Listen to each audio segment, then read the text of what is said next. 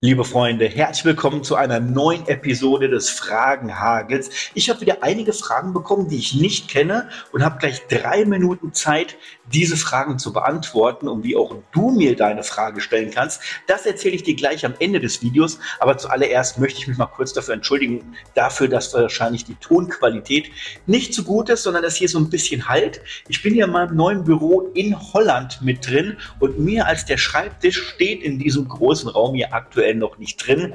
Das wird sich bald ändern und dann wird auch die Tonqualität hier um einiges besser sein. Aber ich hoffe, für das heutige Video geht es. Freunde, also liebe Grüße aus Holland und ähm, ich stelle mir jetzt den Timer. Alexa, stelle einen Timer auf drei Minuten. Drei Minuten ab jetzt. Drei, zwei, eins und go. Die Fragen sind hier auf meinem Monitor. Frage Nummer eins. Du arbeitest in Holland und Deutschland. Wo ist es entspannter? Aktuell muss ich sagen, ist es in Deutschland entspannter. Das liegt aber darum, äh, daran, dass ich dort ein fertiges Büro habe, was schon fertig eingerichtet ist, fertig isoliert ist und ich dort einfach aktuell schon besser drin arbeiten kann. Das wird demnächst hier kommen, aber wie ich es eben schon gesagt habe, ähm, hinten stehen schon so ein paar Möbel ähm, an der Wand, die müssen noch aufgebaut werden und dann wird das hier auch besser von der Tonqualität, von der Lichtqualität und so weiter. Aber aktuell ist es noch so, dass es sich in Deutschland besser arbeitet, weil dort einfach ein fertiges Studio steht, was ich direkt starten kann. Nächste Frage. Warum finden DJ-Treffen vorwiegend in den alten Bundesländern statt? Du, ich glaube, das hat damit zu tun, wer solche Treffen organisiert. Und wenn es halt in den alten Bundesländern eher Menschen gibt, die bereit sind, Treffen zu organisieren, findet das natürlich auch eher in den alten Bundesländern statt. Ich habe aber vielleicht eine coole Lösung für dich, denn wir planen ein DJ-Treffen eventuell sogar online zu machen. Das heißt, jeder kann daran teilnehmen, egal aus welchem Ort oder welcher Ecke Deutschlands, Österreich oder Schweiz du zum Beispiel kommst. Ähm, ich empfehle dir dafür, dich in unseren DJ-Treffen E-Mail-Verteiler einzutragen. Wenn du an sowas Interesse hast, den Link dazu posten wir dir unten mal in die Videobeschreibung mit rein. Nächste Frage. Kannst du mir Tipps für eine Karnevalsveranstaltung geben?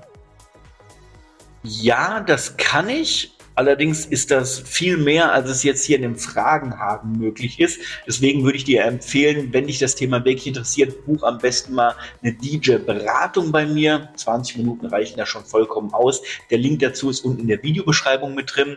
Ansonsten würde ich dir schon mal den Tipp geben, such dir gerne mal die besten und größten Karnevalshits der letzten 20, 30 Jahre mit raus, die du dir schon mal bereitlegst, damit du die an dem Abend auf jeden Fall dabei hast. Und achte natürlich auch auf regionale regionale Unterschiede. In Köln wird Karneval anders da gefeiert, also mit anderer Musik bespielt, als jetzt zum Beispiel bei uns in Hessen oder in Norddeutschland, wenn man überhaupt Karneval feiert, oder im Süden von Deutschland. Das hat sehr starke regionale Unterschiede, vor allem mit der Musik. Nächste Frage. Nach welchen Kriterien suchst du dir deine Kunden aus? Ey, das ist eine geile Frage. Das ist eine richtig geile Frage. Ähm, ich habe mir einen sogenannten Kundenavatar, einen Wunschkundenavatar bereitgelegt.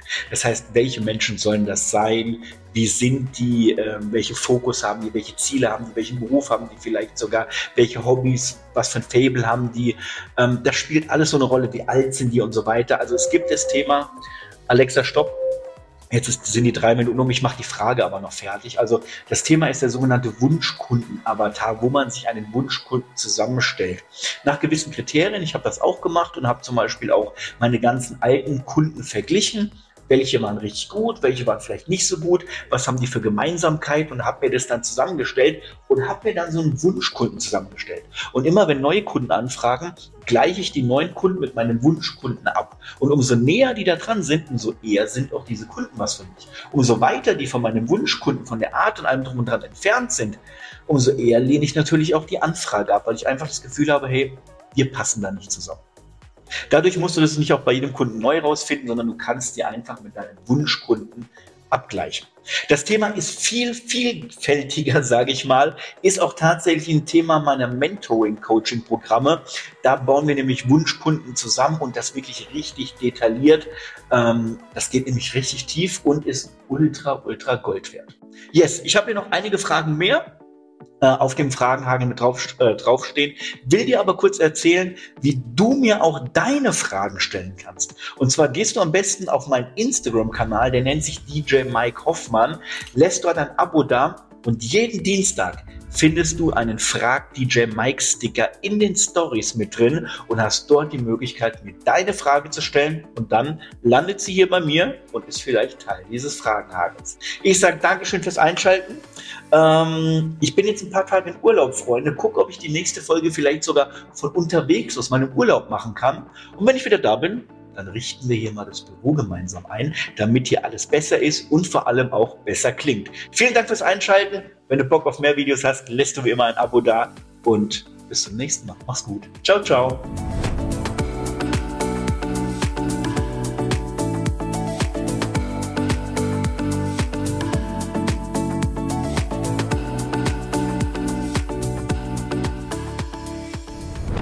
Um als DJ zu starten, braucht es Leidenschaft für Musik und eine Liebe für Partys. Aber drumrum gibt es eben noch viel mehr an Sachen, die man wissen muss. Dinge, an die man am Anfang noch gar nicht denkt.